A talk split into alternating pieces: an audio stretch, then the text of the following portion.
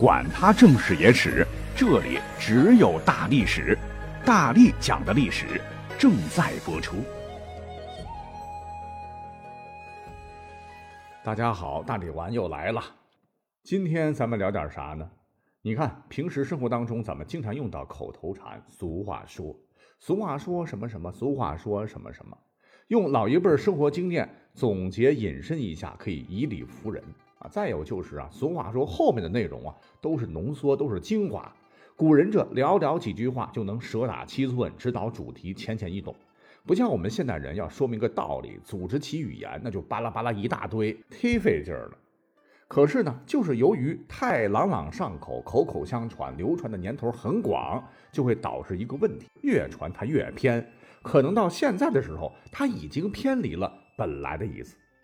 比方说，咱们发布这部节目的时候，元宵节刚结束啊，正月里来闹花灯，喜庆是喜庆。可是以前呢，也有一个让广大有姐妹的男生心惊胆战的说法，那就是俗话说“正月剃头死舅舅”，这就导致很长时间以来，大家伙正月里边都忍着，一直等到农历的二月初二龙抬头，才将头发剃起来。那各位有没有想过这么个问题啊？正月里剃头，也就是理发吧，为什么会死舅舅呢？为了解开这个历史谜团，我也找了很多资料哈。别说，还真的搜集到了一个在我国很多农村流传许久的传说，不知道您听过没？说古时候有一个外甥孤儿，由亲舅舅帮衬着抚养成人。外甥长大之后，舅舅找了位剃头师傅，让他学会了一门剃头匠的好手艺。所谓三百六十行，行行出状元。小伙子很有悟性，服务态度又好。学成手艺之后，是自立门户，第一年靠剃头养家糊口，混个温饱没问题。要知道，过去啊，乡村剃头行业不是说剃个发就给一次钱，大多数熟客都是一年一清，中间呢是不用付费的。好不容易到了岁末，外甥将账收齐后，小本生意嘛，算算开支。又因为刚结婚呢，没多少余钱了。那新年也到了，给舅舅拜年，拿不出像样的礼物来。为了报答舅舅养育之恩，小伙子就挑着这个剃头担子，专门到舅舅家给舅舅剃头刮脸。这小伙子手艺很不错哈，剃完头以后呢，让舅舅是容光焕发。村里人看到眼中啊，都说这个外甥很孝顺呐，这让舅舅很欣慰。从此每年正月呢，外甥都会专门给舅舅来剃头。可是呢，天有不测风云，没过几年，舅舅突然去世了，外甥再也不能正月里给亲爱的舅舅剃头了，他非常的伤心。正月里，他挑着担子用剃刀给人家剃头的时候，就会想起舅舅，很思念，眼泪哗哗流啊，也没有心思剃头发了。从此呢，为了纪念舅舅，他发誓正月里不再给别人剃头，要直到二月二。这外甥很孝顺嘛，那正月给舅舅剃头的孝心故事呢，很快就传遍了十里八乡。大家伙呢也都很敬佩这位孝心可嘉的剃头匠。每当二月初二，他刚出摊儿，哎，这个门口就排起了长龙了，大家都来找他剃头。那这个故事广为流传呢，就慢慢的在民间形成了两种风俗。一个是正月里不能剃头发，思念舅舅。可是这传着传着，不知怎么地，思念的思成了死啊，死舅舅，跟原来的意思就大相径庭了。那以后谁还敢再剃头啊？第二个风俗呢，就是自打那开始吧，二月初二就形成了新年第一次剃头的风俗。好，这个故事说实话也蛮感人的。可是这个故事到底讲的是何朝代的事儿？何时流传开来的？目前为止啊，已经无人知晓。大家目前是普遍认为，正月剃头死舅舅是人们出于历史原因特意杜撰的。现在说起来似乎很轻松的这个俗语，据考证啊，背后有一段不堪回首的悲壮过往。最早呢，可能追溯到明末清初。话说，在顺治元年（一六四四年）。吴三桂投降了多尔衮，清军入关，大顺李自成被赶出北京城，清朝建立，开始了对全国的统治。为了加强对政权的控制，当时颁布了剃发令。什么叫剃发令？就是剃光一圈，留中间，扎辫子的方式啊，统一发型。那这个发型不是说丑的问题，是巨丑啊！被戏称为烧小辫儿或金钱鼠尾。其实啊，我们看到了很多清宫剧里边这种半瓜瓤、半阴阳的这个发辫啊，已经是清朝晚期的时候了。清朝初期和中期，那简直不忍直视啊！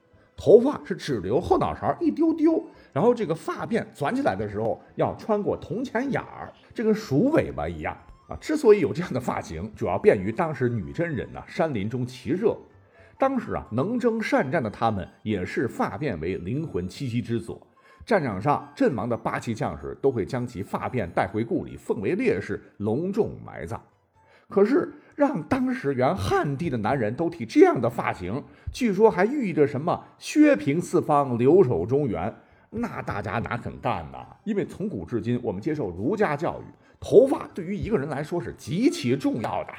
你像是《礼记》当中明文记载说：“三月之末，择日剪发。”就小孩出生满三个月，依礼剪发一次。以后呢，一般情况下就只去发不剪发了。如果剪发，一定是特殊原因，比方说坤刑。坤刑在现在看起来不就是剃个光头吗？在古代比死还要让受刑者难受啊！啊，所谓是身体发肤受之父母，不敢毁伤，孝之始也。那成年之后呢？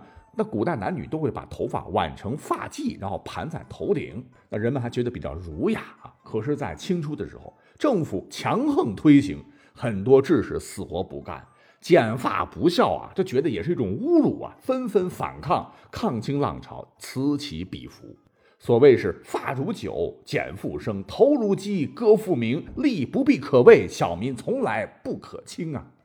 当时呢，有留在中国的西方传教士都感到震惊，用文字记载了当时激烈的反抗斗争。你像《鞑靼战记》中就说，人民都拿起了武器，为保卫头发而斗争，甚至比为皇帝和国家战斗都要更勇敢。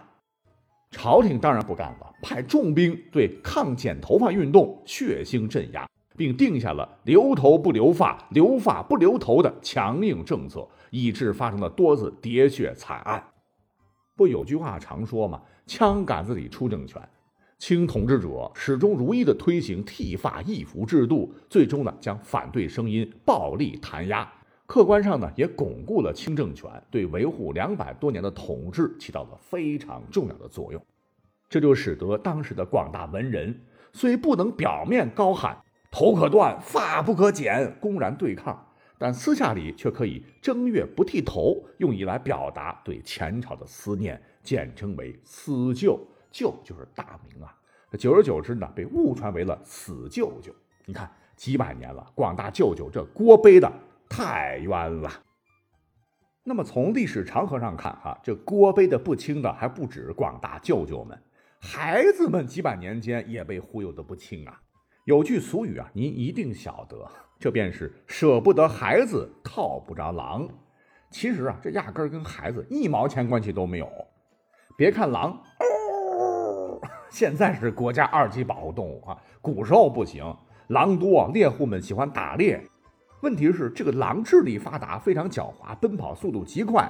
打山虎的猎人们要打到狼，那真要翻山越岭啊，不怕走路辛苦。而那个时候呢，猎人穿的鞋都是布鞋。几十里山路，家常便饭，就特费鞋嘛。由此就有了俗语“舍不得鞋子套不着狼”的说法。问题是，咱们古代汉语当中是没有“鸡七西”，故而呢，鞋要读作“孩”。你像是现在四川、湖广等地的方言中，鞋子还保留这样的古音：“孩子，孩子，孩子，孩子。”哎，时间一长，叫着叫着呢，大家以讹传讹，就将舍不得鞋子。改成了舍不得孩子套不着狼，比喻要达到一目的，必须付出相应的代价，颇有点让现代人所不能接受哦。为了打到一只狼，把活生生的孩子让他吃掉，太残忍了，代价太大了。殊不知孩子们是无辜的呀，妈妈们别怕。讲到这儿哈，我觉得历史上最不甘心被误解的还有一个人，他叫做黄河。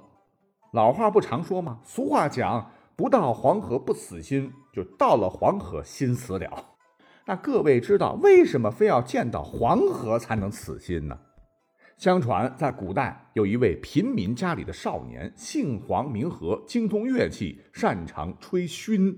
埙的音色很朴拙啊，呜呜呜的哈，就打动了一位贵族少女，二人双双坠入爱河。问题是，古代不准自由恋爱，要讲门第啊，门当户对。女孩的父亲呢，乃是一位高官，勃然大怒，棒打鸳鸯，强行派人拆散了这对情侣。威逼之下，黄河被迫流落异乡，心中一直思念着爱人。可那位善良的姑娘最终也没能盼来黄河，她不知道爱人早已因为思念成疾，客死异乡。但神奇的是，黄河死后呢，心脏却化作了一枚精美的玉石，被人找到良工巧匠制作成了一盏精致无比的酒杯，献给了当朝皇帝。不可思议的是，这个酒杯每每倒满美酒时，杯底呢会隐隐约约看到黄河的人影。不时还会传来几声优美的熏声，皇帝非常喜欢，就把这个杯子珍藏啊。不久之后呢，这个杯子呢又被皇帝赏赐给了亲近的大臣，而这个大臣不是别人，正是那女子的父亲。当姑娘无意间听到酒杯的熏声，看到了酒杯中的黄河，瞬间就知道啊，原来爱人黄河已死啊，是泪水连连滴入了酒杯。期待爱人归来之心也就此枯萎。后世俗语“不见黄河不死心”，或者又叫“不见黄河不落泪”，由此诞生。哎呀，就是这么一个凄美的爱情 story。其实我们现在一听啊，那就是神话传说。咱们是历史节目，如果真要追本溯源探寻的话。你会发现，其实这个俗语啊，跟人名黄河没关系不说，跟我们的母亲河黄河也没半毛钱关系。也就是说，黄河其实是背了黑锅了。你说你们没事老跑到我这儿来死啥心呐？原来不到黄河心不死，原句应该是不到乌江心不死。那这里的乌江在哪里呢？说是在公元前二百零二年，这一年呢，也是汉高祖五年。楚汉当时争霸垓下，决战之后，力拔山兮气盖世，时不利兮骓不逝，骓不逝兮可奈何？虞兮虞兮奈若何？项羽唱罢垓下歌，自知败局已定，便浴血突围，最终来到了乌江西岸。数十万楚军将士当时只剩二十八名。根据《史记》记载，项羽是拒绝了亭长载他过江的请求，悲泣地说：“天之亡我，我何渡为？且给予江东子弟八千人渡江而西，今无一人还。纵江东父兄怜而忘我，我何面目见之？”说罢是拔剑自刎。曾叱咤风云的人物，就此造就了一段千古汉事。好，这个故事啊，讲了很多遍了。那跟不到黄河不死心有啥关系呢？关系可大了。根据明代林萌初所作的《初刻判惊奇》卷十五原文的一段说：“你不到乌江心不死，今已到了乌江，这心原也该死了。”可知呢，至少是在元代，“不跳哪哪儿不死心”这样的俗语就已经存在了，但绝对不是黄河，而是乌江。项羽当年乌江自刎。可不就是死了百渡对岸，卷土重来，图霸天下的雄心壮志了吗？啊，由于是后人以讹传讹，所以最终呢，乌江讹变成了今日的黄河，黄河也是跳进黄河也洗不清了。